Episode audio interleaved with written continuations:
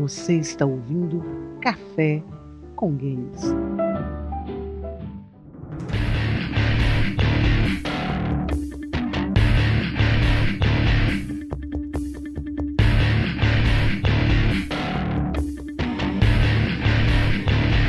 Ergam suas garrafas de café, empunhem os seus joysticks, está começando mais um Café com Games.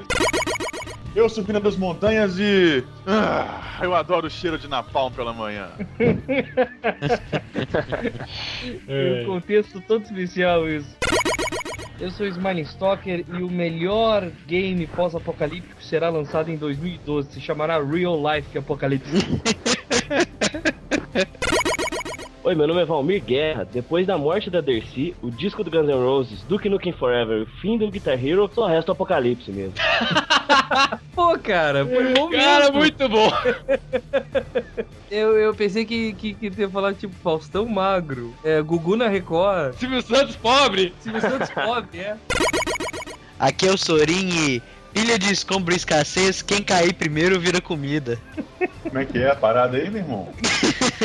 Você ouviu, Vinícius? Como é que é? Ilha de escombro e escassez? Pilha de escombro e escassez, quem cair primeiro é comida. Aqui é o Heriberto e o Guitar Hero não sobreviveu ao apocalipse de Chimbinha. Legal, legal. Aqui é o Heriberto e todo apocalipse começa na Vila da Alegria e termina na Praia do... É isso aí, gamers! No podcast essa semana vamos falar sobre um tema bíblico, né? o que acontece Não tem nem duas semanas que a gente falou disso. pegando aí o bonde andando aí do nosso cast sobre games religiosos e o que acontece depois do apocalipse, é isso? Daí vem o nome pós-apocalipse, mas estou errado. Exato. gente. Não é pós-calipso. Depois do Calypso vem o Kizomba de Angola, vocês vão ver só. Major Laser. Major Laser. Então é isso aí, Surim. Faça a apresentação do cast hoje, já que você deu, deu a sugestão do tema aí. É, tem que ser assim, é. Apresentação só na pós-leitura de e-mails, cara. Beleza, pronto, temos a apresentação.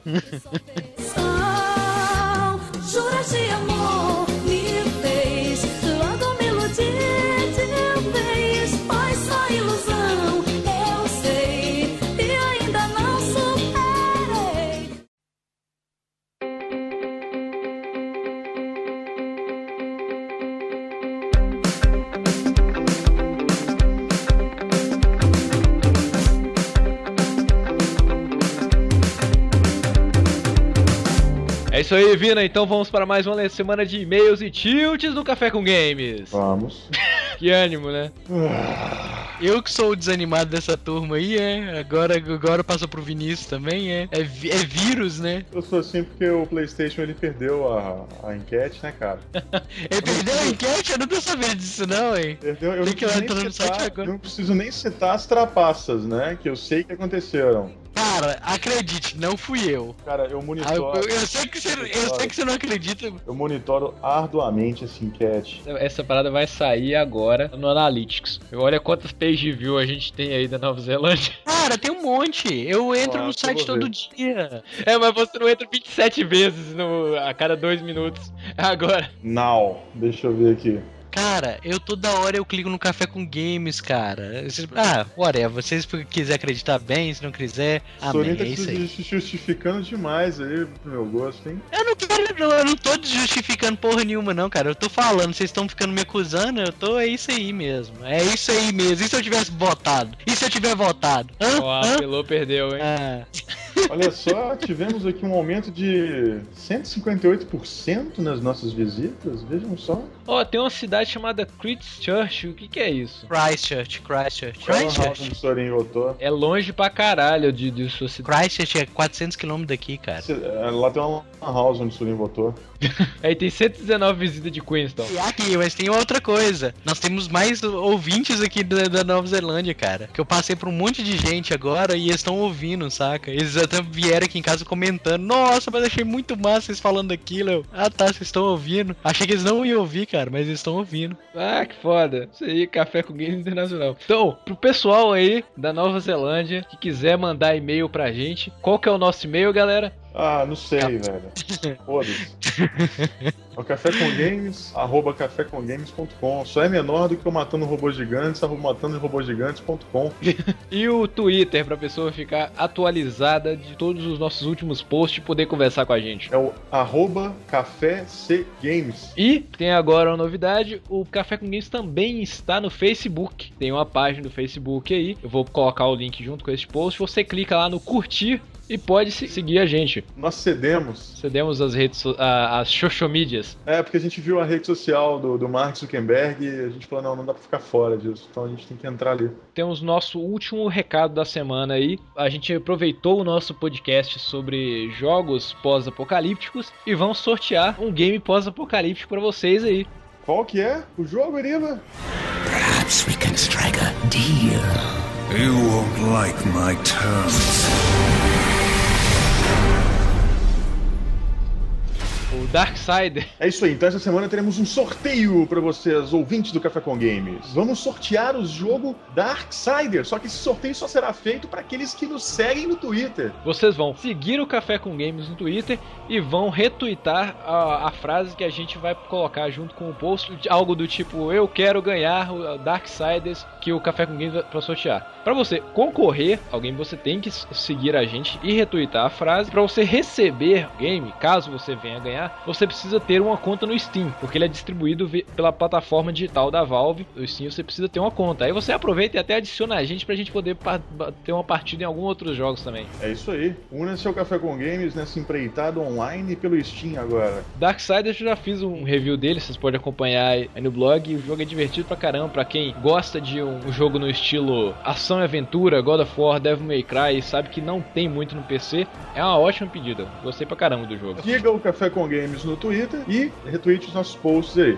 O resultado dos sorteios será dado domingo que vem, não é isso? A gente vai decidir a hora certinha e eu e o Vina vamos estar na Twitch Cam pra poder comprovar o sorteio que vai ser gerado. É isso aí.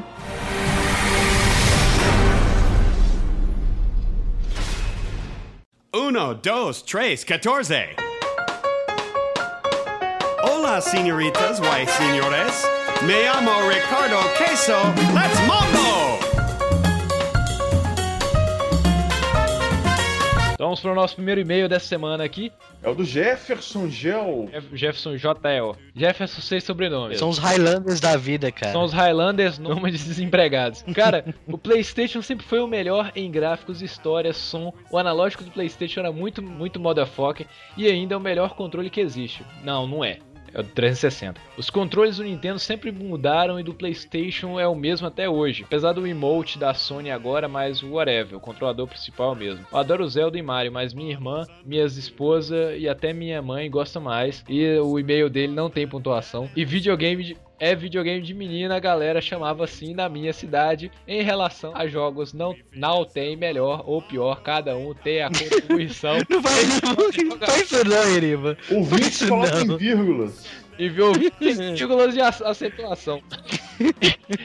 em relação a jogos, não tem melhor ou pior. Cada um tem a sua contribuição em história, jogabilidade e nostalgia.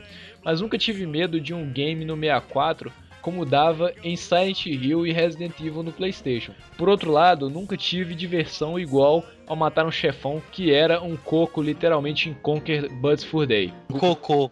Ah, um cocô.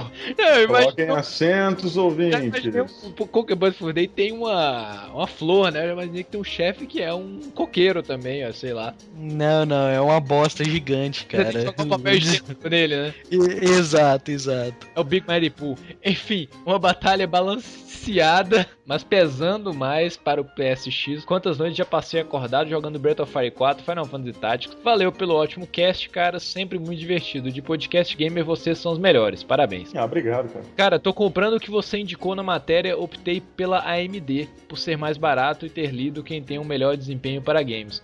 O Intel seria melhor para programas, segundo eu soube por aí. Caramba, eu já ouvi esse papo, já ouvi esse papinho, velho. Todo nego que fala que a AMD é melhor para jogo e Intel melhor para programa é gente que não joga. Uma coisa, como eu queria que você desse uma dica de qual o melhor PC para ser o 1 a comprar. Valeu, que venha um cast sobre Fallout. Desculpe pela falta de aventura gráfica, simplesmente parou de funcionar. Ah, tá explicado. Tá explicado. Sem problema. Você Beleza. tá perdoado, Jack. É, você rendeu umas risadas aqui pra gente. Algum comentário aí, Sora? Grande Sora, quer comentar aí? Nosso comentarista de e-mail, Sorim. É, eu, não- eu não, tô vendo o e-mail, cara. Não tem como eu comentar nada. Eu até que eu gostaria Você ouviu, mesmo. cara, você ouviu. Ah, cara, o Conquer Bad Fuder era que a gente quer ver um remake, né, cara? Ou se não um remake, uma continuação, mas decente. Porque foi um game até polêmico, porque, como ele disse, é um videogame de menininha, né? Que é o videogame que era do 64, que é considerado co- jogo videogame pra criança. Mas é aquela coisa, vamos esperar poder ver. Hoje essa coisa de console de criança tá puxando pra todo mundo, né? Nós temos o emote do- da PSN aí, né, da PlayStation, então vamos esperar poder ver que como que rumo que vai tomar o rumo dos videogames agora. Então, nosso segundo e-mail aqui é do seu xará, no Vinícius. Ele te diz: Olá, meu nome é Vinícius, tenho 17 anos e sou de Jaú, interior de São Paulo. Ele provavelmente tem o mesmo sotaque do Valmir. Escrevo para parabenizá-los pelo último podcast. Foi nostalgia pura, pois embora eu tenha nascido com o Super Nintendo em casa, minha paixão por jogos nasceu no PlayStation 1. Me lembro como se fosse hoje, eu chegando em casa depois da ceia de Natal, meu pai vira pra mim e fala: Quer ver TV? E ligando a TV aparece o jogo do Toy Story 2. Não comecei a berrar, pelo menos não da boca pra fora, pois na hora me faltavam palavras. Acho que justamente por ser o meu primeiro jogo de PS1, Toy Story 2 foi um dos meus preferidos. Ah, Poderia ter aproveitado melhor essa época, mas na época eu não conhecia Final Fantasy VII. Quando fui apresentado ao universo Final Fantasy, meu amigo que me mostrou essa franquia achava que Final Fantasy VIII era o único que prestava. Mesmo assim, só joguei do 9 pra, do 8 pra frente. E mesmo após conhecer Final Fantasy VII, já na época do PlayStation 2, eu só enrolava e havia jogado. Mas enquanto ouvia esse podcast, comecei a baixar o Final Fantasy VII. Opa, aproveitando que existe a versão traduzida na internet, encostei meu PS3 e instalei meu PS2. Mesmo sendo Final Fantasy VII, Deus of Cerberus, Final Fantasy VII, Crise Story, assistindo ao filme Final Fantasy VII, só agora estou percebendo porque esse jogo é tão falado. Outra coisa que gostaria de citar é que nós podemos perceber a importância dessa geração na nossa vida ao tocar os primeiros dois segundos da música, como a do Crash Bandicoot e do Final Fantasy VII. Já percebi qual jogo era. Muito obrigado por este cast, que em certos momentos até me emocionou, em outros fez rir alto. Continua sem excelente trabalho. Desculpe pelo longo e-mail, mas foram vocês que me deram permissão. Sorim, o que você tem a comentar sobre esse e-mail? Nosso comentarista de e-mail, Sorim. Grande Sora. O PlayStation 1 é o responsável por gerar a maior quantidade de fanboys de Final Fantasy. Ah, cara, o Final Fantasy VII, hoje, revendo ele, cara, eu vou ser sincero, eu vi que tem uma porrada de personagem emo e é, o- é difícil de engolir, saca? O, o jogo ainda continua sendo carismático. Pra mim, o jogo tem o melhor sistema de batalha, que é aquele sistema das, das matérias, sabe? É, mas paixão mesmo, cara, Final Fantasy VI, cara. Final Fantasy VI é o melhor. Não, um jogo que, que ele falou aqui, cara, que também é um dos meus preferidos, é o do Toy Story 2. Eu acho que foi o primeiro jogo que eu zerei sozinho. Porra, velho, eu, eu ficava a exaustão, né? Toda vez que você pegava aquela. Você tinha que ficar coletando cinco pedaços símbolos do Pizza Planet, né? É, o Pizza Pra Planet poder Token. passar de, de, de fase, né? Se o Buzz, ele dava aquele gritinho dele: Do Infinity and Beyond.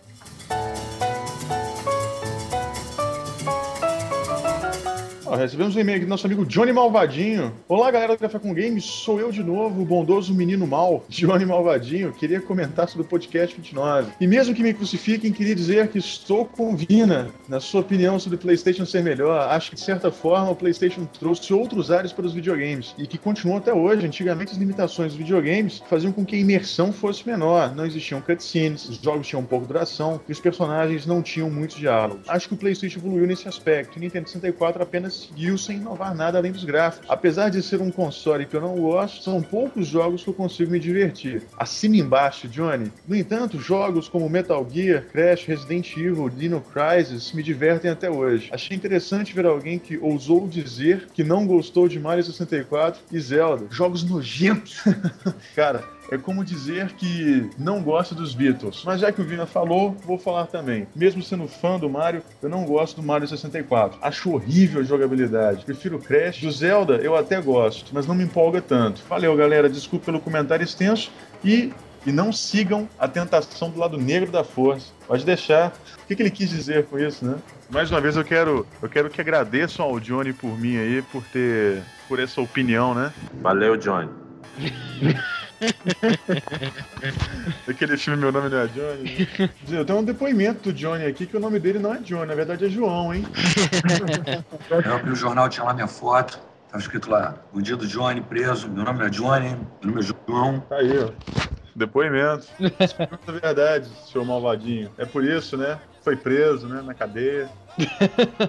Ai, até semana que vem e fique com o nosso podcast sobre pós jogos pós-apocalipse.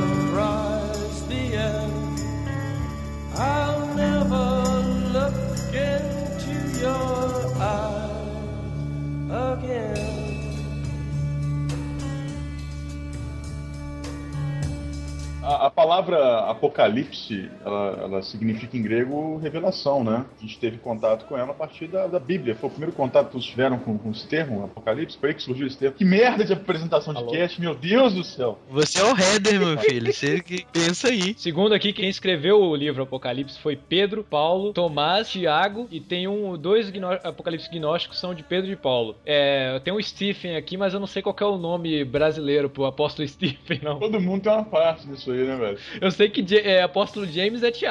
É, São Vamos Tiago. lá. Ó, O termo Apocalipse é um livro da Bíblia, né? Escrito por São João Batista. Confere? Confere. Que era o livro da revelação, né? Que falava dos últimos dias, né? do- dos últimos tempos, onde a, a humanidade será julgada. Os ímpios serão julgados e os justos também serão julgados aí. E aí vem pós-apocalipse. O que acontece depois desse julgamento, É né? porque o, esse apocalipse seria como se fosse um arrebatamento. Todas as pessoas boas seriam levadas e quem ficasse aqui na Terra seria o resto. Então a literatura começou a imaginar o que, que aconteceria com, com as pessoas que ficassem na Terra após seja um, um- realmente um, um arrebatamento ou após algum tipo de acidente. Depois da, da Segunda Guerra Mundial, o gênero passou a ficar mais popular ainda por causa da- do risco das armas nucleares. Existem algumas obras sobre pós-apocalipse antes da Segunda Guerra Mundial, mas o gênero ganhou força foi depois. Por exemplo, o primeiro livro de ficção de que se tem é, notícia a tratar o termo pós-apocalipse foi escrito pela Mary Shelley, que é a mesma autora do Frankenstein, que o livro se chama O Último Homem, Last Man. Sorin pode falar melhor sobre o livro. É, eu não posso falar melhor sobre o livro, não, cara. Eu não li o livro. Genial, genial. Não, mas, Genial. não, mas vale lembrar também que o estilo de apocalipse que hoje nós temos mais comuns nas mídias, normalmente não se vê muito esse apocalipse religioso. A gente vê muito é, apocalipse em outras partes e sempre e tem várias variações desse apocalipse, seja armas nucleares, catástrofe ambiental, e- Ambiental. E, outras coisas mais. E cada um desses tipos de apocalipse, eles revelam um pós-mundo com uma outra visão. Todos eles não têm a mesma visão. Por exemplo, nós temos também os jogos de zumbi que são, são tratados como pós-apocalípticos também. É, é que é um exemplo de, de pós-apocalíptico acho que ninguém tem na cabeça. O Saiyajins depois do Freeza. Entendeu? É pós-apocalíptico. É pós-explosão de planeta, né? Os caras não tem planeta mais. Não tem planeta mais, é. Precisa ler depois que o Darth Vader explode o planeta dela. De acordo com a Bíblia, no caso, o apocalipse seria o backup, né? Ele leva quem, quem é importante e deixa o que não, não vai ser interessante pra formatar. Não, pois é, velho. Exatamente. Pensa por esse lado assim, ó. Se vão ser julgados, os caras. Meu Deus, fez backup. É formar a Terra com essa. Vou mandar essa pro Carlos Ruas. É real life barra install, né? Vamos lançar o Windows 7 Days. Windows 7. Ué, não tem no, no Fallout lá o GEC, o kit de, de criação do, do Jardim do Éden? GEC. Toda aí. Não, mas aí que tá, aí que tá. Você tem que entender o seguinte: Deus vai fazer. o- Vai, vai, vai, vai- antes, antes daquela formatada, vai rolar o julgamento. Ele vai tirar o- os injustos, né? o- Os maus, né? Ou seja, ele vai passar um antivírus primeiro, pra depois Ah, dar é? um formate. Quais são as variações que vocês sabem por Apocalipse, cara? Cada uma delas. Qual que é a sua visão de cada uma delas? Eu tenho É muito difícil, cara. Mas eu tenho a definição complicada sobre o apocalipse individual. Que o mundo acaba quando você morre. Que o mundo acaba pra cada pessoa toda hora, entendeu? Hã? Imagina. Ah, é, esquece, cara, é bobagem. Não, eu queria Fala, dizer que falar, apocalipse individual fosse, tipo, uma pessoa que perdeu tudo, entendeu? Pra aquela pessoa, aquilo é um apocalipse pra ela, entendeu? É um recomeço. Eu falei que ia ser uma merda. Eu tentei avisar. Eu tentei avisar.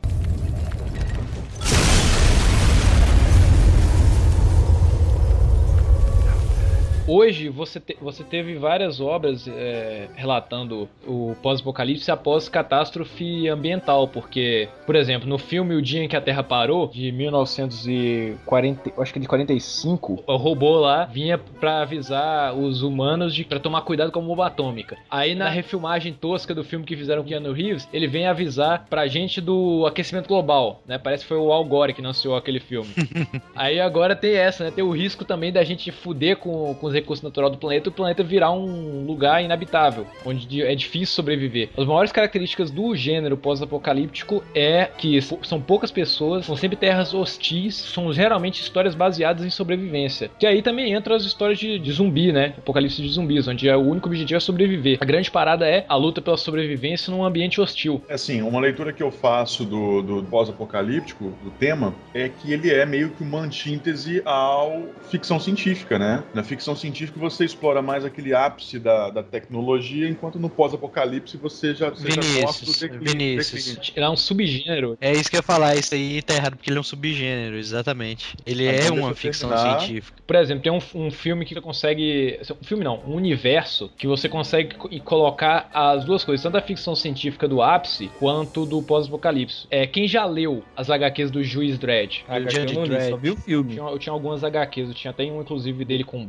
Que era foda pra caramba. Mas é bem parecido com aquilo do filme. No filme você pode ver isso. O mundo do Juiz Dredd é um mundo árido, sabe? Não tem mais recurso natural nem nada. As megacities são um ápice de tecnologia, um ápice também de um fator social, né? Que alguns, algumas ficções científicas não tratam só de ápices tecnológicos, mas também de ápices sociais, seja tecnologia pelo lado da eletrônica, seja pelo lado da ciência, ou seja por algum conceito social. Então, o do juiz Dredd tem a parada da lei, como que a lei é, vai ser no futuro com a criminalidade. E os juízes têm a parada que mostra no filme que é da peregrinação. Quando ele chega a uma determinada idade, ele vai pra longa jornada pela terra, pela terra maldita, que é o, o- a terra fora das cidades que eles chamam, levando a lei aos fora da lei. E a terra maldita, que é o lado de fora da cidade, é que nem um Mad Max, é um grande deserto cheio de gente deformada e as pessoas vivendo sem lei. E o- todo mundo tem que lutar pra sobreviver. Ah, na ficção, a gente tem também o, o livro Le Planète des Singes, que deu origem ao filme O Planeta dos Macacos, um romance francês escrito por Pierre Boulle. E no filme, ah, ele foi estrelado pelo, pelo Charlton Heston, que foi o Ben-Hur. O, o Planeta dos Macacos, ele tem uma coisa assim, poxa, se você, se você não viu o do Charlton Heston e nem viu o de 2001, o Mark Wahlberg, eu vou te dar um spoiler na cara que você merece morrer. Ele começa com- dando a ideia de que é um filme sobre alienígenas, que o cara chega num planeta onde é habitado macacos, mas no final tem um plot twist e ele descobre que na verdade ele está na Terra, vários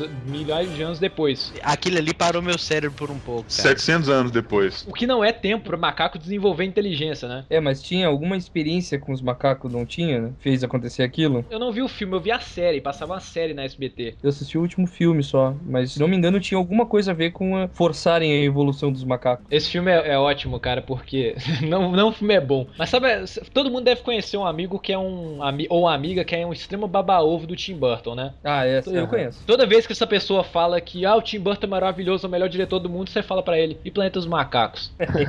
Esse filme é muito ruim. Aquela coisa, cara. É apenas um humano, cara. Ele também pode errar. Esse filme tem um, tem um dos vilões que eu considero mais maneiros, que é o, o macaco lá, interpretado pelo Jeremy Irons. É o Jeremy Irons, né, cara? Não é qualquer um. Não é pouca merda, não. Não é pouca merda, né, bicho? É o pinico cheio. Aí, aí, aí, aí, Jeremy Irons também faz merda, velho. Dungeons and Dragons. Ah, pior. Puta que pariu. Vamos lembrar lá dos Três Mosqueteiros, vamos lembrar dos filmes Ah. bons, cara. Mas- Ah, o cajado do dragão. Parece um cara.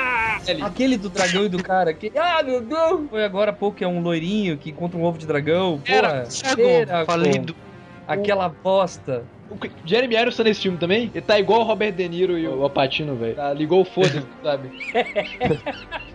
Eu cansei de ganhar Oscar, cansei de fazer filme bom, vou, vou escrotizar. Vou escrotizar. O Nicolas Cage é outro tá nessa, né? Fundo do poço. Nicolas Cage tá, tá caindo na carreira dele. O Nicolas Cage tava vivendo o apocalipse dele, né? O apocalipse pessoal dele.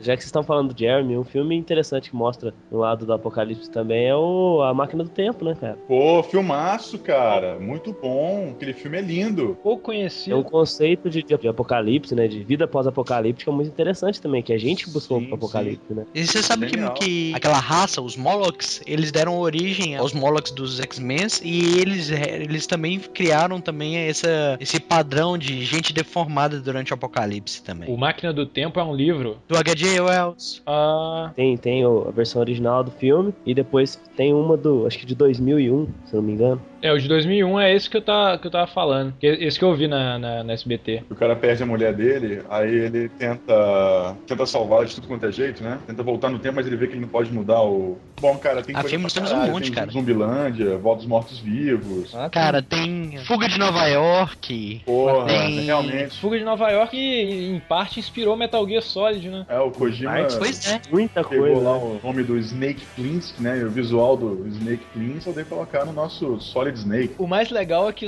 o Solid Snake sempre chamou Solid Snake. Aí chega no Metal Gear Solid 2, que o Snake é dado como morto, ele aparece de novo pro Raiden com a codinome de Iriko Splisken, né? E ali foi a parte de calar a boca do pessoal, saca? Que, que falava que, ah, não, que Fuga de Nova York não tinha referência, só porque o cara colocou o nome Snake e tal. E ali mudou, né? Porque mostrou, não, ó, aqui a referência aqui, ó, nas suas caras, entendeu? Ó, Fuga de Nova, Nova York não é um futuro pós-apocalíptico completo. O que aconteceu foi um, um cataclisma que derrubou Nova York, a cidade tá toda destruída e foi tomada por, por criminosos, por arruaceiros, mas o resto do- de boa parte dos Estados Unidos ainda tá com uma certa estrutura. Aí o que acontece? O avião do presidente, o, se não me engano, a Força Aérea 1, ele acaba caindo em Nova York e o presidente vira refém dos criminosos que vivem lá e eles mandam um ex-criminoso, que é o Snake Pli- Plissken, pra poder resgatar ele. Basicamente isso. Aí o filme é, é trecheira total. Não, é maneiro É, pra caralho, uma- velho. Olha Os punks lá, né? Tipo, qualquer filme, velho, dos anos 80, tinha que ter punk, velho. Os inimigos, o padrão é punk. O padrão Mas não é era- punk. No Fallout, a maioria dos inimigos que você encontra lá os- no, meio do, do, do- do game são, são naquele formato, né? São meio punks mesmo, né, cara? Robocop, nos filmes Robocop são todos punks. Pô, é verdade, Streets of né? Rage, uh, Final Fight. Cara, no, no Street of Rage, não tem aquele, aquele punk de, de jaqueta azul chamado Signal? Sei. Sinal. Eu sei porque eu olhava pra ele, eu lembrava do Dr. Brown do De Volta para o Futuro. Eu também. Nada a ver. E tem uma coisa interessante que eu de comentar dentro disso aí, Eriba, que você falou assim, ah, porque a Terra continua com uma certa estrutura em algumas cidades, mas Nova York teve esse cataclisma aí. Dentro desse subgênero do pós-apocalipse tem um outro subgênero que entra aí, que é o pós-crise, que é quando acontece um certo evento que culmina em ou destruição parcial ou problemas em, si com, com uma locação, que acontece de as pessoas tentarem reconquistar suas vidas após esse coisa, como acontece também em alguns jogos que a gente tem. Por exemplo, o jogo só é o Infamous. Acontece isso aí, tipo isso aí, é uma cidade isolada, mas aconteceu alguma coisa. Mesmo assim, ainda é dentro do gênero pós-apocalíptico. Acontece uma crise dentro da cidade, de um lugar isolado, e aquele lugar fica com aquele clima de guerra urbana. Se eu falar então pó- pós-crise localizada, pode entrar o 28 dias depois, que é só na Inglaterra. Ah, sim. O extermínio. Sim, mas o extermínio é só na Inglaterra? É Eu só na Inglaterra. que ele só mostrava a início- Inglaterra. É só Europa, na verdade, sabe? No princípio, quando você vê o primeiro filme, você vê só Londres ali e tal, mas você de- descobre, principalmente se você vê os extras do filme, você descobre que era uma- só um- uma parte na Inglaterra, entendeu? Não tinha atacado ainda os outros países da Europa. No 28 semanas depois, que é o Extermínio 2, 2, né? Já mostra mais generalizado, saca? Mas aí que tá, não tem como os zumbis se espalharem pra fora da, da Inglaterra, porque a Inglaterra é uma ilha. Ah, O Reino Unido, ele reúne três países, que é o Inglaterra, Escócia e o País de Gales. Então, é, é, ele se espalhou pelo resto da ilha da Grã-Bretanha. Essa que é a parada, não espalhou pela Europa inteira no 2. Daí todo mundo morreu, só ficou o MacLeod lá. MacLeod. Que Só é? Highlander, né? Só pode haver um, né? Só pode haver um. E Highlander é um filme pós-apocalíptico. O 2 é. Não, cara. O, o 2, mas o 2, cara, você cancela. Não, o Highlander não tem continuação. É igual Matrix, é um filme redondo. Ele morreu no primeiro ali, saca? Não, é, ainda em Highlander, o desenho do Highlander que passava na Globo era pós-apocalíptico. Tinha a série, né? A série era com o Duncan treinando em hoje, era chato pra caramba. Mas o desenho, vocês lembram do desenho? Que era com o Quentin? Quentin MacLeod, o último dos MacLeod. E tem um desenho sobre Highlander que é feito pela Madhouse, é um longa-metragem que também é pós-apocalíptico. Que é muito Ah, bom, cara. É, não sei, eu tenho uma série que eu não sei se vocês assistiram. Seriado é, Sobreviventes, é, o Survivors. Alguém já viu? Você fala o original do No Limite? É aquela Limite. música do Destiny Child. Survival. Não, cara, é uma série que mostra a- o planeta, ele foi tomado por uma infecção que não é, não tem nada a ver com zumbi nada. A infecção simplesmente mata as pessoas. Tipo, 95% da população mundial morreu. Ficaram muitas pessoas mortas na Terra, jogadas pelos cantos e poucas pessoas vivas tentando conviver com esse mundo sem lei, que perdeu a lei de uma hora pra outra. A série é super interessante, eu assisti só os primeiros capítulos, mas eu creio que pouca gente viu essa série, cara. É uma série britânica. E é muito interessante porque, assim, as pessoas, elas têm que fugir da cidade, porque as cidades estão tomadas de cadáveres, pra fugir dessas infecções, tipo febre tifoide, coisas que vêm da, da carne podre, né? E elas vão pro campo, tentar viver e tentar achar pequenas... Então elas começam a fazer pequenas sociedades, pequenas vilas, pequenos... com, com as próprias leis, como conviver com isso, e começam os primeiros conflitos entre grupos diferentes de pessoas. E a série, cara, a série é super interessante.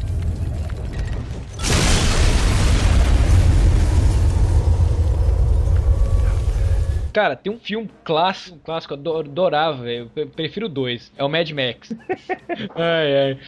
Nossa, velho. Quando eu vi o trailer do. Antes de lançar o terceiro filme do Resident Evil lá, né? Ficava su- subindo assim nas pernas da hélice, né? E ela usando aquelas roupas maltrapilho, igual a do Mad Max. Aí eu falei, Vina, é o Mel Gibson. Ah, não, a vida de Jojo Fish. É o Gibson subindo na Nossa. perna da Tina Turner. Cara, Mad Max era muito foda, velho. Eu e meu irmão, a gente gravou ele quando passou na Globo. Tudo que a gente queria era um, era um cachorro, um carro estragado daquele e uma shotgun. Com a shotgun toda remendada dele. Pô, sério, cara, assim, ó, Mad Max é um filme que pequenas cenas me gravaram na mente, assim, muito. A parte que ele tá alimentando com manteiga de amendoim o cachorro e comendo junto, Ah, ficou na minha cabeça. A parte da caixinha de música com o gurizinho do bumerangue, que ele dava a caixinha de música, o gurizinho ficava louco, saía correndo. A parte do piloto, aquela que, que as crianças pensam que ele é o piloto. Cara, a- aquele filme, meu Deus, cara, filme que foda. o primeiro é o da Cúpula do Trovão, né? Que tem a, a- A Tina Turner. T- Tina Turner. Que- a- Inclusive aquele da Tina Turner no primeiro filme, aproveitado no Borderlands. O Mad Mox e Underdome Riot. Que é uma referência à, à Cúpula do Trovão. Aí só que eu, eu, não, eu não gosto meio que o, prim, o primeiro, é, esse aquele negócio é tudo em cima da cúpula. É os caras lutando na cúpula. O 2, ele é mais aberto, que tem uma parada de guerra por combustível, fo- uma fortaleza que eles têm que defender lá, porque tem combustível por lá ainda. Mas o primeiro já tinha essa guerra por combustível. Todos têm isso. É a característica desse É, mundo pós-apocalíptico é não ter recursos, né? E- Não, exatamente isso aí que eu comentei com vocês. É, cada mundo tem essa sua característica básica. O que, que aconteceu após o problema? Por exemplo, no Mad Max nós temos o problema do combustível, né? Que eles procuram muito combustível e tal. E outros filmes, você consegue ver outros tipos de, de, de problema, tipo alguém procurando terras. Waterworld pode ser considerado um pós-apocalíptico, porque eles estão. Com Eles, certeza. eles estão procurando terra, né? Com certeza, cara. Aí, exato, exato, exato. É isso que eu tô querendo explicar. Eu acho que o Waterworld é o apocalipse pessoal do Kevin Costner, né? Tanto dele quanto do Dennis Hooper, cara. O que, que o Dennis Hooper fez antes de fazer o Waterworld? Ele era o Copa do Super Mario. Ah, Acho que fez o Hulk, o Capitão Gancho. E tem um filme pós-apocalíptico brasileiro, né? Que é o filme da Sandy, Aquário. Pô, é verdade. Grande Sanjo. Beijão pra você, se você ouve o Café com Games. Dá um oi, passa lá em casa. Não tem nenhum outro filme pós-apocalíptico brasileiro, não? Chuva de fuligem. não. Será que- Origem. é parece que é um filme nacional, independente. O cara foi no Jô Soares uma vez, já faz um tempo,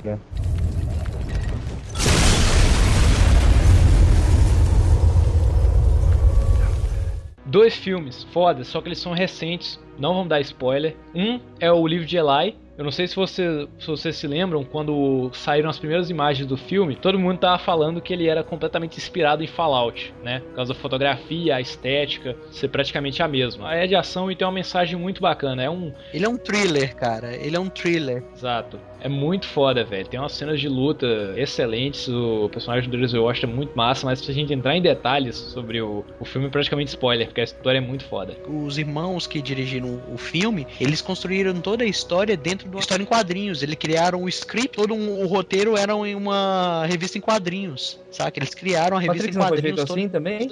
Não, o Matrix ele foi feito com, como é que fala? É... Storyboard. Storyboard, exato. Não, mas Storyboard. praticamente todo Ah, filme usa é, sto- storyboard. Por exemplo, o, tem o, o making off aqui do episódio 1. Você vê os desenhos do, do storyboard, os personagens têm feições, parece personagem de, de mangá. O cara tem estilo de desenho, sabe, pro storyboard. Não é só aqueles rascunhos de posicionamento. O storyboard, eu já vi storyboard de filme que parece praticamente um HQ. Mas pois é, cara. Mas o, o livro de Eli foi justamente criado em cima de um HQ, saca? Os caras criaram um HQ pra criar toda a ação deles, pra poder fazer a fotografia toda do filme tá num HQ, saca? E eles foram lá e criaram o filme em cima daquilo. E aí eles fazem tipo o Zack Schneider. O Zack Schneider ele joga página de HQ no cenário lá de Chrome e põe os atores pra poder ficar acompanhando. Ah, outro Foi. também que faz isso também é o criador da Electra lá, ó, esqueci o nome dele. O Frank Miller. E o, tem um filme que, assim, não é ação igual o Livro de Eli, é mais artístico. Co- Ele concorreu ao Oscar ano passado ou vai concorrer esse ano? Eu não tô sei. Concorreu na virada de 2009 e 2010, que é o The Road. Como é que ele chama em português? A Estrada. A Estrada. Com o nosso querido Aragorn, Viggo Mortensen, que mostra, assim, aconteceu um acidente, o filme se passa em dois tempos, que é o personagem do Viggo Mortensen viajando pro oeste com o filho dele, e tem os flashbacks dos dias após o acidente, que a casa dele ficou sem luz, o mundo inteiro ficou sem luz, e ele tentando sobreviver com a mulher dele, e mostrando o, a- o drama de você tentar sobreviver num, num mundo pós-apocalíptico, só que sem saber aquilo que aconteceu. O filme é muito triste, cara, porque você vê, o cara consegue captar a, pa- a parada quando o cara procura por comida, o cara, o cara acha uma, uma garrafa lata de Coca-Cola, tipo, já deve ter anos que aquela lata tá ali, mas o filho dele nunca tomou Coca-Cola na vida. Deve ter sido um marketing também.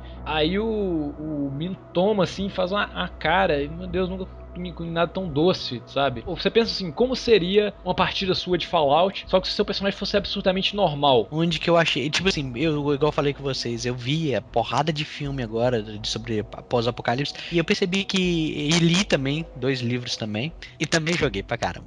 Você jogou pra caramba um jogo só, miserável. Ah, cara, mas eh, sugou minha vida, cara. Sugou minha vida a porra do jogo, mas beleza. Dentro do filme, cara, e livros, você percebe que o tom, ele é bem mais pesado, ele é mais, sabe, é, pra poder te instigar, saca? Ele é aquela coisa de te deixar no clima do, do mundo. Infelizmente, cara, no Fallout, o Fallout é muito lindo, muito, tipo assim, ele é carismático e tal, mesmo com, com o mundo decaído e tal, mas o mundo é muito bonito, cara. Se você for parar pra perceber, não tem nada, saca, no mundo. E todo mundo, ah, a gente não aceita estranho, mas não é aquela coisa de. Ele te deixa com uma coisa assim, ah, todo mundo é aceitável, só, só tem que se provar, saca? A mesma coisa que eu- pensei quando o Fallout 3 estava indo ser lançado é porque eu, eu, como a maioria das pessoas, tinha acabado de sair de consoles de PlayStation 2, de uma geração de muito RPG japonês onde o mundo é incrivelmente limpo, bem higiênico e bonito, que o Senhor dos Anéis também é tudo muito limpo e polido. Aí chegar num mundo sujo, onde tudo é, é decaído. E aí eu pensei assim, caramba, será que esse tipo de, de universo vai agradar o público em geral por agora? E o jogo foi um sucesso. Foi legal viver a ambi- ambientação, apesar dela passar todo essa- esse drama da sobrevivência. E mesmo assim, como você falou, o jogo tem um carisma. Aquele Pip Boy aparecendo o tempo todo, há algumas cores que saltam, como o azul e o amarelo, o jogo consegue dar um clima legal. Isso já puxando lá pra frente do jogo, né? Mas o, a parada do, do pós-apocalíptico é, pelo visto, é essa: é a sobrevivência. É a busca por algum recurso, comida, água, ou terra, combustível, ou até dignidade, sei lá.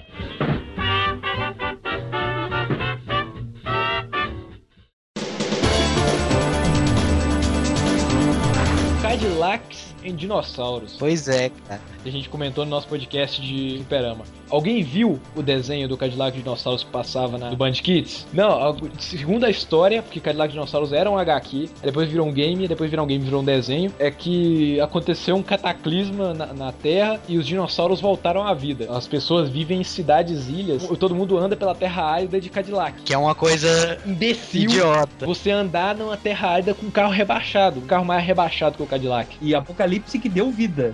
Foi o Apocalipse ao contrário, né? Os mecânicos porradeiros que dirigem o carro mais impróprio possível pro tipo de terreno. Ou seja, deve ser uns mecânicos de merda, né? Não sabe, não sabe mexer carro, vai dar porrada.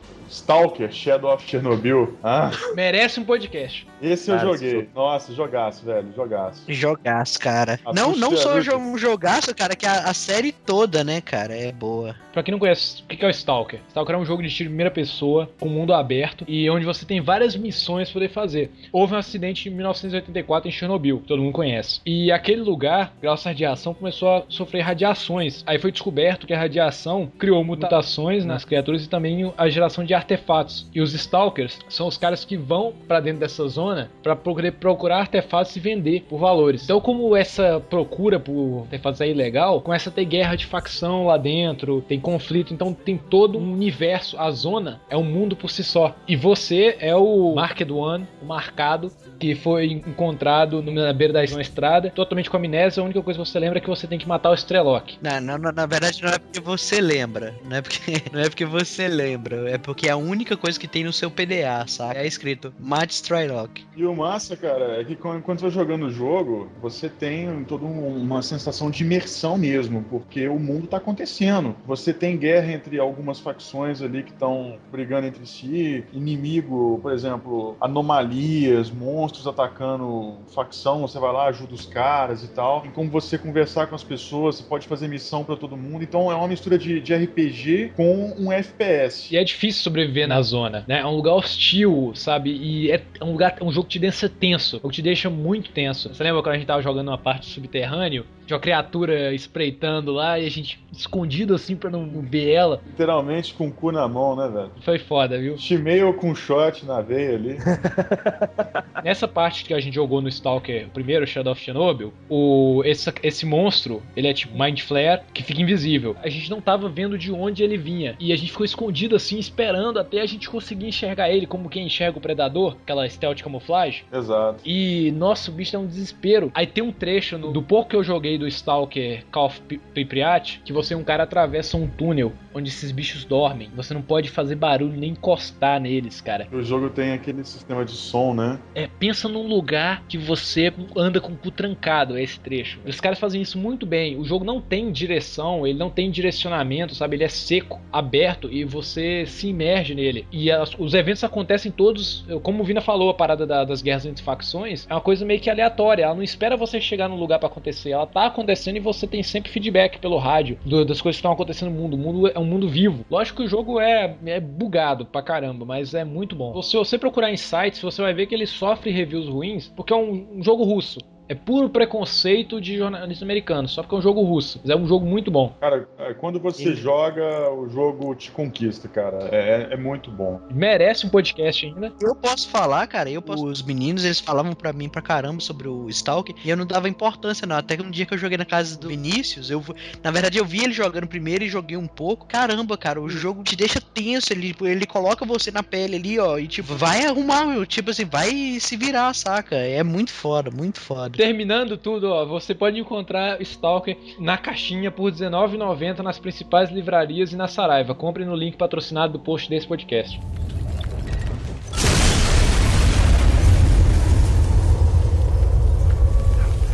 E Gears of Wars aí, quem é? Pô, Ele eu é- ia falar isso agora. Me expliquem Gears of War. Eu sempre achei interessante o jeito que, que ia tocar do início da história, mas eu nunca fui adiante no jogo. A parada do Gears of War Eu, eu, eu te confesso que eu fiquei decepcionado depois que eu vi mais da história dele. Porque, assim, no, o Gears of War, ele não te dá uma premissa de nada do que é aquele mundo. Quando eu vi, que era no, se passa planeta Sera, né? Que os humanos estão lutando pra sobreviver contra os, os Locust. Eu pensava que era um planeta muito parecido com a Terra, em que havia humanos. Mas não, o, o planeta Sera foi colonizado, só que parece que eles perderam as naves que trouxeram eles pra lá e não conseguiram refazer a tecnologia, então passamos a morar naquele planeta. Só que aí entraram em guerra com os Locust, quando eles subiram a Terra. E não, quando subiram a Terra não. Parece que na história do mundo Gears of War, quando os seres humanos descobriram a emulsão como combustível, para poder extrair a emulsão, eles tiveram que cavar. Aí cavando eles encontraram os Locust. Aí começou a guerra. Não, eu ia falar que o Mussão é aquele humorista nordestino, né?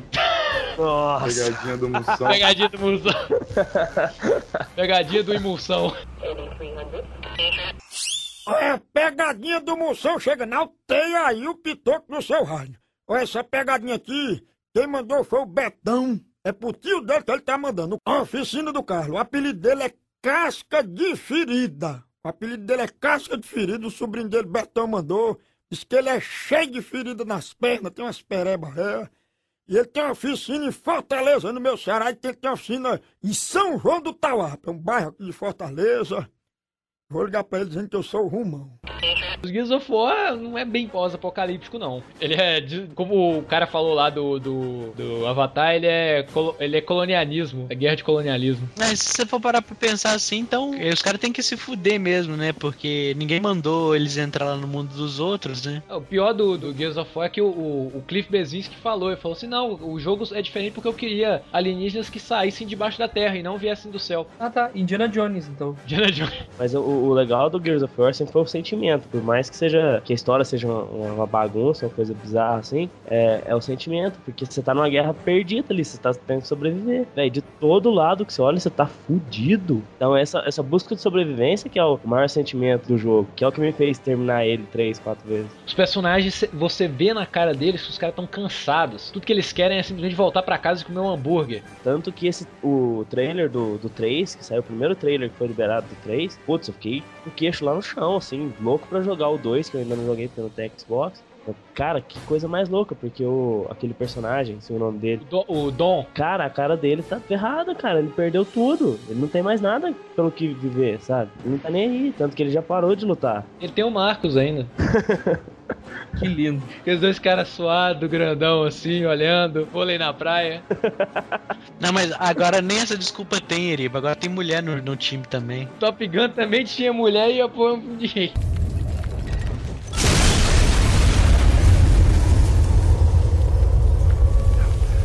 Mortal Não, Kombat jamais. 3. Mortal Kombat 3. Mortal Kombat 3, brother. Mortal Kombat 3 é pós-apocalipse. Pós-apocalipse É, no cenário merda. do jogo. Vocês Cara, lembram da porque é Mortal depois da Kombat 3? invasão, é depois. O Shao Kahn, ele tinha perdido vários torneios, ele foi expulso e teve que ficar em Outworld. Só que a Sindel já tinha morrido, né? E com a ajuda dos Shadow Priests, liderados pelo, pelo Shang Tsung, ele conseguiu ressuscitar a Sindel, só que a Sindel, ao invés de ressuscitar em Outworld, ela ressuscitou no Earthrealm, que é a Terra. Aí isso fez com que o Shao Kahn atravessasse as linhas divisórias, velho, pra poder atravessar ela, saca? Aí o que aconteceu? Quando ela reencarnou, os dois mundos se chocaram. Outworld e a Terra viraram uma coisa só. O Shao Kahn já montou aqueles grupos de extermínio pra poder matar qualquer habitante da Terra. E o Raiden, que era o deus do trovão, ele não podia lutar, porque ele era protetor só das almas e não dos corpos. Então isso fez com que ele, ele, ele, ele reunisse alguns guerreiros pra poder lutar contra esses esquadrões de extermínio do Shao Kahn, sacou? E durante o jogo você tem vários cenários assim de, de uma terra meio pós-apocalíptica mesmo. Pô, aquele cenário da torre, da igreja, porra, foda pra Pô, caralho. sério, pessoal? Tem o metrô, tem aquele em cima do prédio, que lá de, de- do fundo você pode ver o, o- a torre de Shao Kahn. Eu era criança quando eu joguei o Mortal Kombat 3 e, tipo, não imaginava hoje que a história fosse tão foda. Ô, a história velho. é foda, cara. Eu defendo o seguinte, Mortal Kombat é o jogo de luta que tem a história mais foda da história dos videogames, cara. É por isso que é imortal. Mortal Pode- Kombat é imortal.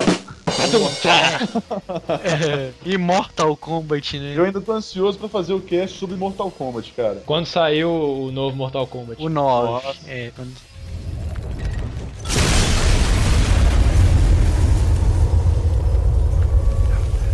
Final Fantasy VII pode ser considerado pós-apocalipse? Eu Acho que não, acho que não. Ele é Não, um futuro, ele é um. Ele é futurista, né, cara? Não é, é, E Final Fantasy. Final Fantasy. mundo paralelo. É, exatamente. Final Fantasy ele não, não é sempre um mundo diferente, com uma história diferente, com o seu próprio universo. Tre- O Final Fantasy VI, sim, ele é pós-apocalipse. Não, Final Fantasy VI ele é steampunk. O, o 7 também ele é considerado como steampunk. Sim, mas no 6 aconteceu a guerra que devastou praticamente a Terra. Acabou com toda a tecnologia da Terra. Ah, é, tá certo. É É, pós-apocalipse. que é o mundo A- antes de acabar e depois de Isso, acabar. a guerra da magia, aquela acabou com tudo. É, acontece a Guerra da Magia que acabou com tudo e acontece um apocalipse no meio do jogo. Exatamente. Ele é pós É foi duas vezes. Não, ele é um apocalíptico pós-apocalíptico, é isso aí. Exato. Só Final Fantasy pra ter umas coisas dessas.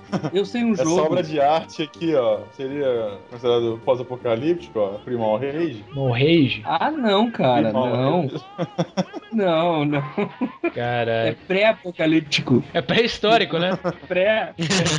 Sauron Conquers. Não, Sauron peraí, pessoal, Conquers, eu cara. sei, eu, eu sei um jogo que vai ser pós-apocalíptico. Não saiu ainda, vai sair esse ano, que é o Mass Effect 3. Vai ser durante, né? Ele vai ser apocalíptico, porque vai, vai, a Terra vai pro saco no jogo. Sabe o que eu achei mais foda do, do, do trailer, apesar de eu não ter gostado tanto? Vocês não, vocês não notaram nada de ex- exclusivamente original naquele trailer, não? Qual jogo? O Mass Effect 3, nada de exclusivamente original. Eu te faço, eu faço uma pergunta. Quando a Terra está sendo atacada por alienígena, onde que os alienígenas atacam? Washington. É sempre Nova York ou Washington. É. Trailer do Mass Effect, eles atacam Londres. Bicho, isso é o cúmulo da originalidade. Mais original que isso, só se eles atacassem a Nova Zelândia.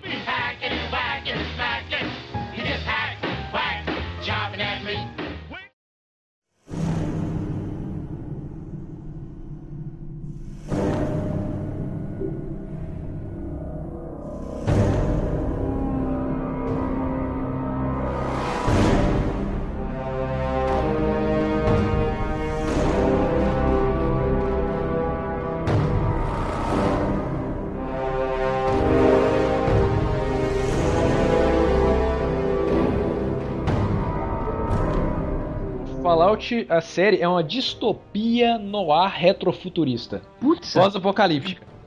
Por quê? Se alguém conseguir entender isso, definiu perfeito. Não, assim, ele não se passa se o apocalipse, como se o apocalipse nuclear tivesse acontecido no futuro, por exemplo, daqui a 20 anos. Ele se passa como se o apocalipse nuclear tivesse acontecido durante a Segunda Guerra Mundial. É. Porque o mundo que existia antes do apocalipse, ele era um mundo da década de 40, ele era um mundo que predominava Art Deco. Então, se você nota o que, que era é, pré-guerra, eram carros com formato totalmente aerodinâmico, né, do modernismo, as construções, a- o estilo dos cartazes, eram cartazes pintados, pin-up, naquele estilo de ilustração bem na década de 40. As músicas da trilha sonora do jogo são todas da, da década de 40, é como se o, o acidente nuclear tivesse acontecido naquela época. E prevendo que o- a guerra nuclear iria acontecer, o, inclusive não é nem Segunda Guerra Mundial que acaba com o Fallout, é uma guerra com a China. É como se o mundo tivesse parado ali na década de, de 40. Então, antes da, guerra- da guerra nuclear acontecer, uma empresa chamada Vaulttech criou várias instalações subterrâneas para as pessoas se abrigarem lá e sobreviver ao apocalipse nuclear e pudessem sair depois. É tipo naquele episódio dos Simpsons que o Homer constrói, constrói um bunker para sobreviver ao, à chuva de meteoros. Eu não vi, não. É cri, cri, Também cri. não vi. Eu não vi. O Homer constrói um bunker, aí todo mundo de Springfield vai pra lá, só que fica todo mundo apertado e só não cabe uma pessoa. Aí eles mandam o Fanders lá pra fora. o Fanders fica lá esperando, né? Eu vi, aí o pessoal começa assim, poxa, bicho, não. Se o Flanders morrer, eu também prefiro morrer. Aí todo mundo vai lá pra fora ficar com o Flanders. Aí o, o meteoro cai, o meteoro que pretendia cair em Springfield e acabar com o Springfield vai diminuindo, vai diminuindo. Acerta o bunker do Homer e ele se- totalmente destruído. É, eu tenho que ver, cara, tenho que ver. Mas pois é, aí eles, eles criam essas instalações antinucleares pra poder proteger as pessoas. E, e aí? Sim, poxa, você um monte de gente isolado por 20, 30 anos, as pessoas começam a se acostumar com aquela vida ali e a não querer sair. Igual a parada que a Vina falou no podcast de, de Legião do Minha Caverna. Eu sei que o- as pessoas não saem pro, pro mundo lá fora. No primeiro Fallout, acontece um problema no gerador de água. Parece que um chip purifica a água. Uma doideira. Aí o Overseer da Vault, o Overseer é o líder dessa, da- de cada Vault, ele manda o seu personagem ir lá fora e procurar outro. Aí quando você sai da Vault, você descobre que tem gente sobrevivendo por lá. Aí você, vai conhecer toda a Wasteland. Como é que é o- os, os dois primeiros Fallouts? Eu não conheço. Como é que é? Você já jogou Baldur's Gate? Já. É, é um Baldur's Gate pós-apocalíptico. A jogabilidade é a mesma, sabe? Só que aí o combate, na hora que começa o combate, ele é baseado em turno. O jogo para, você faz o movimento, você tem aquela parada do VATS de poder escolher onde você ataca no, no personagem, tem o Action Points. É, só que não, não- o sistema não se chamava VATS na época. Hein? VATS é novo, é do Fallout 3. Nos inimigos mais complexos, tipo seres humanos, você já podia escolher onde bater no cara. O Fallout 1 e 2, cara, ele te coloca no mundo bem antes do, do que acontece no, no Fallout 3. É totalmente diferente. O estilo de jogo e do- dos primeiros é igual um RPG isométrico. Uma coisa que, eu que a gente comentou no nosso primeiro podcast, né, que o Vina falou do Fallout 3, é que é um jogo que é muito difícil sobreviver no início dele, até se acostumar com a Capital Waste. Vou ser sincero, eu tava com uma birra um pouquinho com Fallout 3. Eu não tinha jogado ele pra jogar mesmo, saca? Aquele, os famosos 15 minutos, eu não tinha passado os 15 minutos ainda. E fui chegar a jogar Fallout no New Vegas, que ele já funcionava mais como um jogo de FPS ao invés do jogo de RPG. Beleza. Controlando, sabe, o gasto. E aí eu fui e comprei o Fallout 3 que eu achei ele barato aqui. Beleza. Seguindo a dica do, do Heriberto e do Vinícius, eu peguei o jogo pra, pra poder ver, só pra poder me ver e tal. É uma coisa legal, cara, é que o jogo vai te passando o mundo como o seu personagem vai pegando o mundo, saca? Você aprende com o mundo, é a mesma coisa que o seu personagem tá aprendendo, saca? O seu personagem não sabe mais do mundo do que você, entendeu? É uma, um aprendizado mútuo e, e você vai aprendendo a sobreviver no jogo de acordo com o que você vai acostumando, saca? Você vai aprendendo que certos itens você tem mais aproveitamento do que os outros e é foda pra caramba, cara. O jogo sugou minha vida e eu tô, indo, eu tô reclamando com o Fallout 3 até agora pra ele me devolver, porque tá osso. É o jogo onde você é o Eterno Orelha, né? O, o que eu achei massa do jogo foi o fato de você aprender com a história do mundo sem você precisar ficar lendo, sem você precisar ficar, sabe, procurando a história. A história vem até você, cara. Você tá ali, você aprende junto com o seu personagem. Tem hora, cara, que eu fiquei sentado comendo, saca? Fiquei sentado à toa no, no, no coisa, vendo meus, meus itens e tal. E, tipo, eu fiquei sentado, cara, e aparece lá em Megaton. Eu tava sentado lá na, na loja da Jenny Stahl, Brass Lantern, e aparece o Jericho pra poder falar sobre conversar com a Jenny. Aí você descobre que, tipo assim, você já sabia que o, o Jericho é um Aider antigo, saca? Ele era um saqueador do, do deserto e ele tentou mudar de vida, entendeu? Só que você não sabe. Aí você descobre, cara, que foi ele que atacou a família da, da, da, da- a família Stahl, saca? Stahl. Porque você sabe, o- você sabe que a Jenny Stahl tem, uma- eu acho que dois irmãos dentro da cidade, que é o Léo Stahl e o Nick Stahl. E você descobre que foi o Jericho que atacou a família deles e tal, que com isso veio a, a morte do- dos parentes. E, e, cara, o que foi interessante, eu aprendi isso sem perguntar pra Jenny, sem perguntar pro Jericho. Eu tava sentado e apareceu essa parte da história pra mim, cara. Horas que eu vi num lugar isolado, tem uma caixa de correio, eu cliquei na caixa de correio e eu vi uma carta e a carta explicava, sabe? O cara que tava tentando entrar na Vault, ele pagou. Aí fala que a Vault Tech não podia dar um, lugar pra ele porque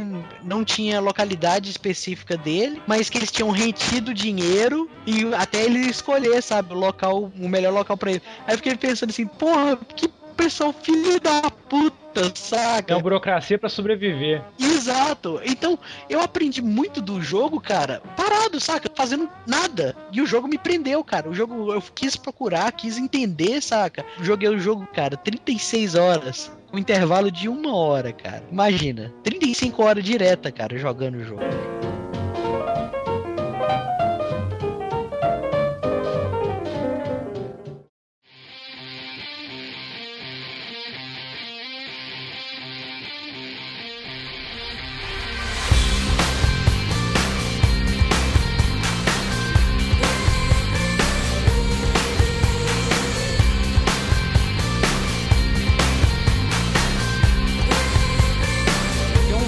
Pós-apocalíptico aí que eu tô doido pra ver, velho. Vai ser o. Vai forçar eu a atualizar meu computador. Hum. Rage, novo jogo de, de John Carmack, né? Pô, o John Carmack criou o Doom 3 aí, né, cara? Você viu vendo os trailers do, do Rage? Vi, vi, fiquei, fiquei abismado, cara.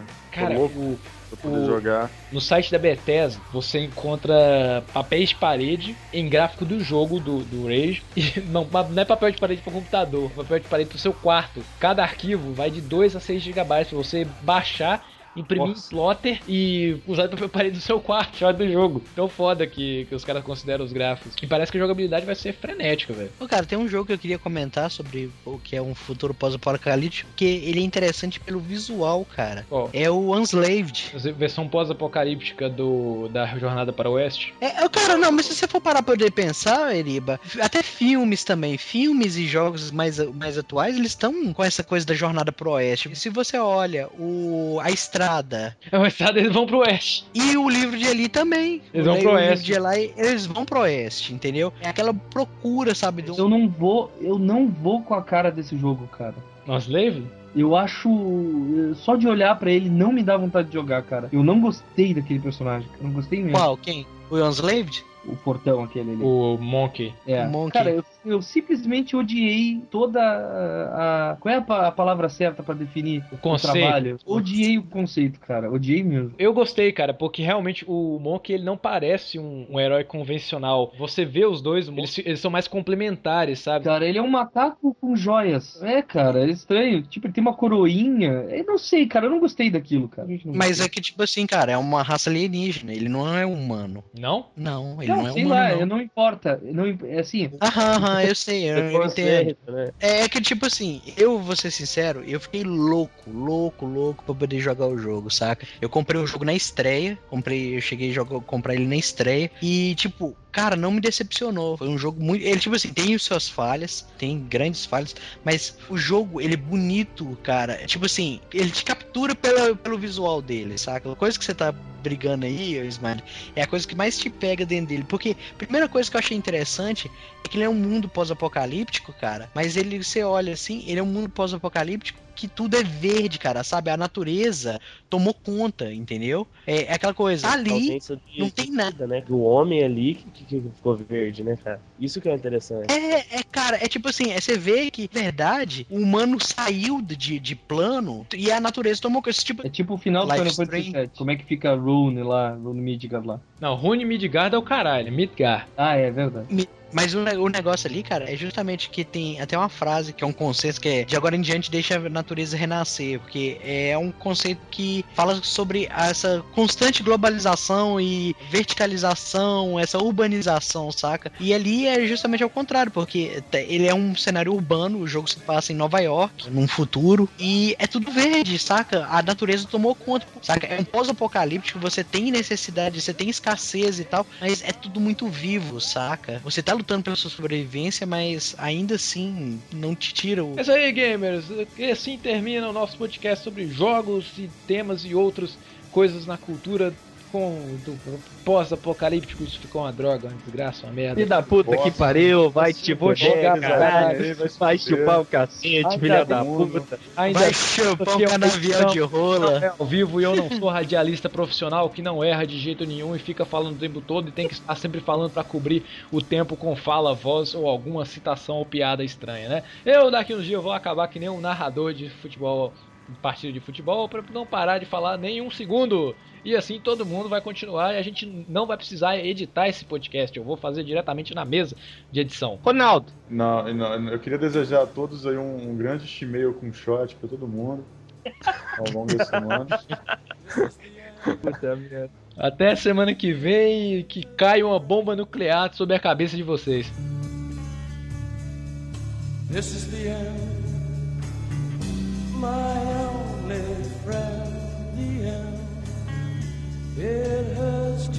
set you free, but you'll never follow me.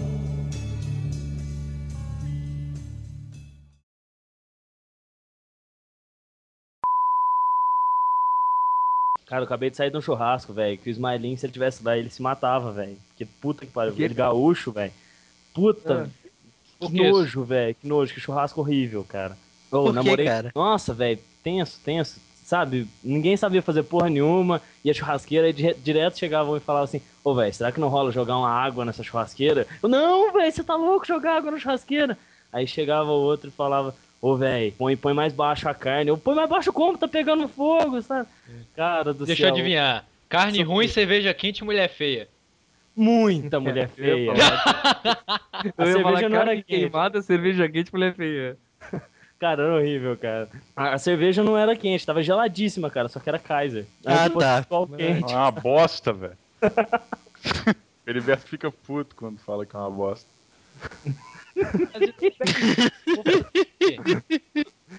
Você gosta, Heriberto? Eu pago minhas contas, velho. Como assim? O pai dele é dono da distribuidora da casa. Ah, tá. Ah, fez sentido agora. Mas a gente trabalha com outra cerveja também, como a Heineken. Boa, boa, boa. Vamos, vamos mudar de assunto, tô lembrando daquele lugar, cara. Minha prima deu em cima de mim, cara. Puta, ô, foi Nossa, parecia, velho. É feia? parecia cena de. Nossa, ela é muito feia, cara. Mas aqui, Ai. brother, com todo respeito, se você fizesse 100, 360 batidas por minuto, até eu daria em cima de você, velho.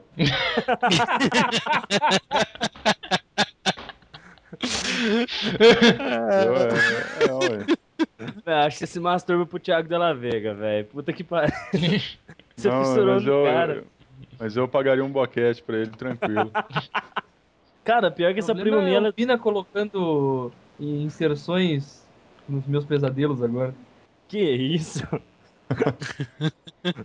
Pô, parecia cena de filme, cara. Ela chegava pra conversar comigo falando que eu tava muito bonito, que eu tinha emagrecido e tal, e que eu tinha sumido e voltei muito bonito, e eu, tipo, dando dois passos pra trás. Aí, de repente, eu achei uma cadeira, coloquei uma cadeira na minha frente, sabe, entre eu e ela, e pus o pé em cima. Ela deu a volta na cadeira, aí eu continuei andando pra trás.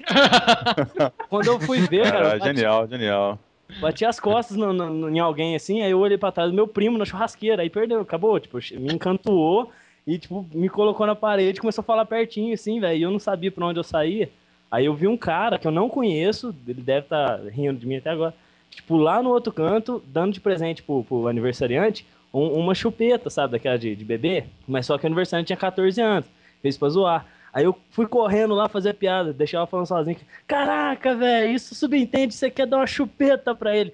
A primeira coisa que veio na minha cabeça, poder fugir da minha prima, eu falei pro cara, velho. E eu não conheço o cara, velho. Sei lá o que eles estão pensando de mim, velho. Puta que bosta, velho. Ah, você podia ter começado a tocar violão, né, velho? Não toco nem punheta direito, cara. Outra coisa que eu vou. Para, mas vocês não param, velho. Se- Seus sonhos Sério, nunca serão os mesmos, na minha né? cara? cabeça, cara. Ai, ai. Agora acabou, Smiley. Você nunca mais vai dormir, cara. Que merda. Agora você vai ficar acordado, vai acordar, ficar acordado agora o resto da sua vida, cara. Vai ficar Pô, vou ter- lembrando sempre. Bem-vindo ao meu mundo. Você não saber bater punheta, eu não consigo entender, sabe? Vou ficar agora tentando arrumar soluções pra esse problema. Foi, foi força de expressão, cara.